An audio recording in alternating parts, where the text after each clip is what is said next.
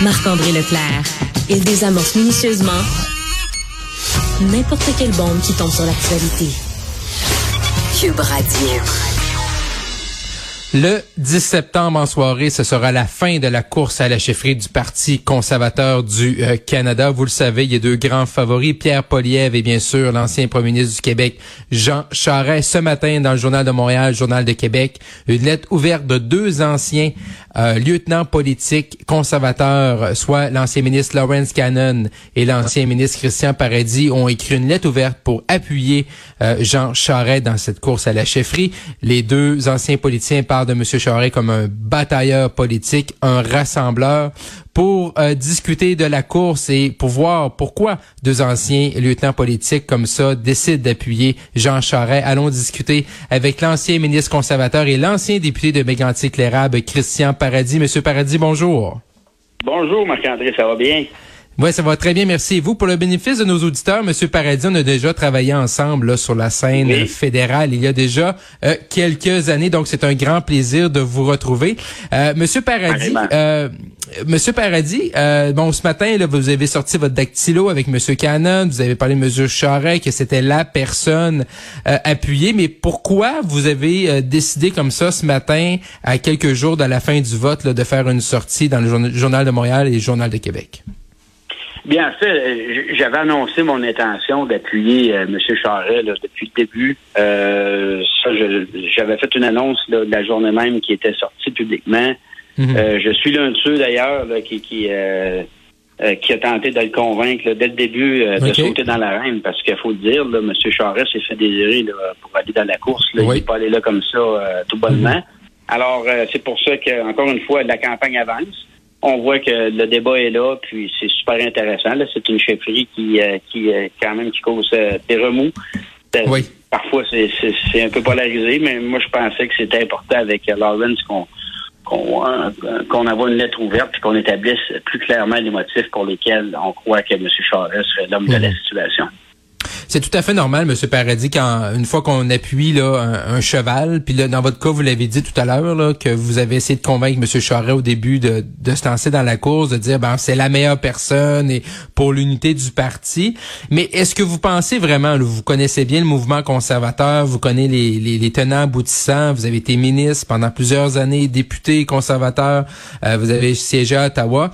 Euh, est-ce que vous pensez vraiment là qu'il y, y, a beaucoup d'analystes, des fois peut-être on fait de la suranalyse qu'il va y avoir un schisme là, euh, suivant le 10 septembre, autant que ce soit M. Poliev qui remporte ou M. Charest. Est-ce que vous pensez vraiment là que la coalition conservatrice de droite au pays va éclater si c'est M. Poliev, exemple, qui remporte ou si c'est M. Charest? Bien, ça, c'est justement, comme je vous dis, il faut faire attention. C'est pour ça que je disais un peu plus tôt, je disais malheureusement, des fois, ça peut être une campagne qui soit perçue comme étant polarisée. Mais euh, je crois que le lendemain, le 11 septembre, le, prochain chef qui sera élu, euh, il ou elle devra réunir le parti. Je pense que c'était intéressant qu'il y ait un débat d'idées. Euh, mm. le, Parti conservateur, vous le savez, il y a eu, bon, on, est tombé à deux sages en 1993. Il y a eu une reconstruction, il y a eu une réunification avec Stephen Harper, Peter Mickey. Alors ça, c'est un, ça c'est un processus qui est en pleine évolution. Mais mm. il faut, il faut s'unir, il faut se mobiliser c'est la seule façon euh, de prendre le pouvoir puis de déloger des libéraux. Alors, c'est ce qu'il faut garder en tête. Puis je pense que euh, d'un côté comme de l'autre, euh, les gens.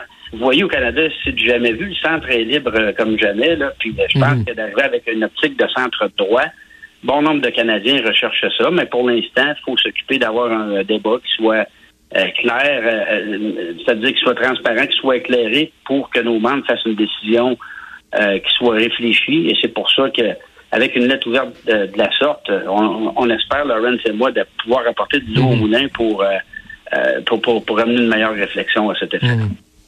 Je vous cacherai pas, Monsieur Paradis, que j'étais un peu surpris. Vous l'avez dit tout à l'heure, votre appui à Monsieur Charret, là, c'est pas, c'est pas seulement la lettre ouverte de ce matin, c'est autant de le convaincre également. Vous avez annoncé votre appui là, euh, plus tôt dans les premiers mois de la course. Moi, je me rappelle, une certaine époque, j'ai dit d'entrée de jeu, on a ensemble, où euh, vous étiez un ministre fédéral, où vous étiez le lieutenant politique des conservateurs au Québec, où vous avez dû aller sur la place publique euh, défendre des décisions du gouvernement de Monsieur Harper et un peu affronter là, Jean Charest qui était le premier ministre du Québec. Je me rappelle de la campagne de 2011. Euh, vous avez jamais gardé de, de, rancune, de rancœur par rapport aux propos de M. Charest à l'époque comme premier ministre du Québec, qui ont été plutôt durs à l'égard du gouvernement Harper, un gouvernement dans lequel vous étiez ministre? Ben, il faut regarder le tout dans l'ensemble. C'est premièrement, c'est de la politique. Chacun doit euh, travailler pour ses commettants. Euh, mhm. On peut pas être d'accord à 100% sur tous les points, mais quand je regarde une vue d'ensemble, il y a eu des dossiers d'envergure qui ont été réglés avec le gouvernement Charest à l'époque, dans lesquels moi-même j'étais euh, impliqué, euh, notamment le règlement du dossier de la TPS. C'est un dossier qui traînait depuis longtemps. Mhm. Il y avait les gisements d'hydrocarbures extra-côtiers de Old Harry. on sait maintenant que ces choses du passé, mais à l'époque, ça brassait beaucoup. Donc, quand vous regardez ces dossiers d'envergure-là qui ont été réglés, on voit que M. Charest, c'est quelqu'un qui est pragmatique, connaît bien la Fédération canadienne, il était euh, ministre, mhm. vice-premier ministre, il était premier ministre d'une province, il sait comment, comment ça fonctionne d'opérer une province avec justement euh, le besoin d'avoir des fonds fédéraux. Alors, quand je mets tout ça dans l'ensemble, puis quand je vois aussi l'approche de centre droit avec une plateforme qui est réfléchie, qui est soutenue de la part de M. Charret, je pense sérieusement que c'est lui qui peut amener euh, une optique qui fasse en sorte qu'on puisse déloger les libéraux de là avec un gouvernement majoritaire.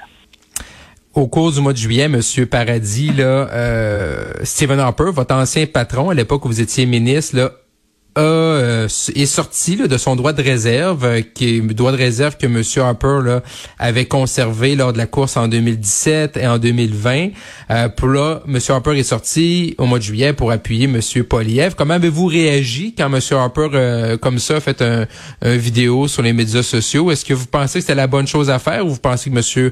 Harper aurait dû là, rester neutre comme il avait fait dans les deux courses précédentes? Ben, vous savez, j'ai beaucoup de respect pour M. Harper. Puis il l'a fait, il l'a fait pour ses propres raisons. Mais mhm. vous savez, euh, moi, j'ai vraiment eu le privilège de servir avec M. Harper, qui est un premier ministre qui était vraiment euh, au-dessus de la moyenne, à, mon avis. Mais c'est comme toute autre chose. Même euh, dans le cabinet, on n'était pas toujours d'accord sur tous les enjeux. Mais il y avait une solidarité à l'époque. On sortait de là, puis ensuite de ça, ben, on avançait, puis on poussait sur notre décision. C'est-à-dire qu'on on avançait notre décision auprès de la population, puis on l'exécutait. Maintenant, comme je vous dis, on est dans une chefferie. Alors, euh, il peut arriver qu'il y ait des désaccords comme ça qui soient là, mais ça fait partie de la game. Alors, euh, maintenant, c'est son droit. Il a décidé de se prononcer comme militant conservateur. C'est son droit, puis je respecte ça. Mais ça enlève en rien, pour ma part, euh, ce que je pense du fait que ce soit Jean Charest dont on a mhm. besoin pour déloger les libéraux de là. Et là, Monsieur Paradis, là, c'est vraiment là, bon, on est le 17 août, ça va voter, le, ça, les, résultats seront le 10 septembre en soirée. Euh, donc là, c'est vraiment la sortie de vote. Qu'est-ce, qu'est-ce que, qu'est-ce qui est vos premiers chiffres là dans l'équipe Charret Qu'est-ce, qu'est-ce que ça vous dit là? Est-ce que vous êtes content de l'allure de la campagne? C'est quoi les échos? Que vous avez des gens sur sur le terrain, les gens qui travaillent avec vous Vous vous promenez aussi également. Euh, donc, est-ce que, est-ce que ça sent bon? Ben oui, croit. On, on, est là pour gagner. Puis comme vous, je les vois, les analyses, mais vous savez, euh, vous connaissez euh, très bien le système de points, la façon dont ça fonctionne. Alors l'idée, c'est que c'est justement ce qui est le propre aussi de cette course-là, puis qui va, qui, peut, euh, qu'on va voir aussi le lendemain, c'est que le plus qu'on va chercher de circonscription, ben c'est ce qui fait qu'on est capable de paver la voie pour un gouvernement par la suite dans une élection générale. Alors, euh, les gens vont dire, ah, ben, vous avez vendu moins de cartes, peut-être, mais le vote est beaucoup moins concentré. Alors, ça, mhm. c'est ce qui se dit depuis le début. Puis nous autres, on a un plan qui est là. On, on, l'opère comme ça. Les chiffres sont là. À date, euh, les mesurables, on me dit qu'on est où ce qu'on veut être, mais il euh, va falloir travailler jusqu'à la fin, jusqu'au 10 ben, c'est-à-dire jusqu'au 6 septembre à 17 h pour la sortie du vote, mais on est très confiants. Et là, euh, tantôt, euh, on, parlait justement là, de... Bon, il y, a deux scénarios. Là. C'est soit une victoire de M. Poliev, une victoire de M. Charest. Les trois autres candidats, ça serait très surprenant. Mais dans votre cas, à vous, là, vous êtes un ancien euh, ministre, ancien député, vous êtes un membre toujours actif. Si jamais c'est pas M. Charest, est-ce que le 11 matin, est-ce que Christian Paradis déchire sa carte de membre? Marc-André, j'ai toujours été conservateur. Toujours. Ça va rester. Alors, comme je vous l'ai dit tantôt, euh, le chef qui sera élu, mhm. je, pourrais dire là où la chef, mais vous avez raison, là, ça quand on regarde les favoris, c'est un des deux.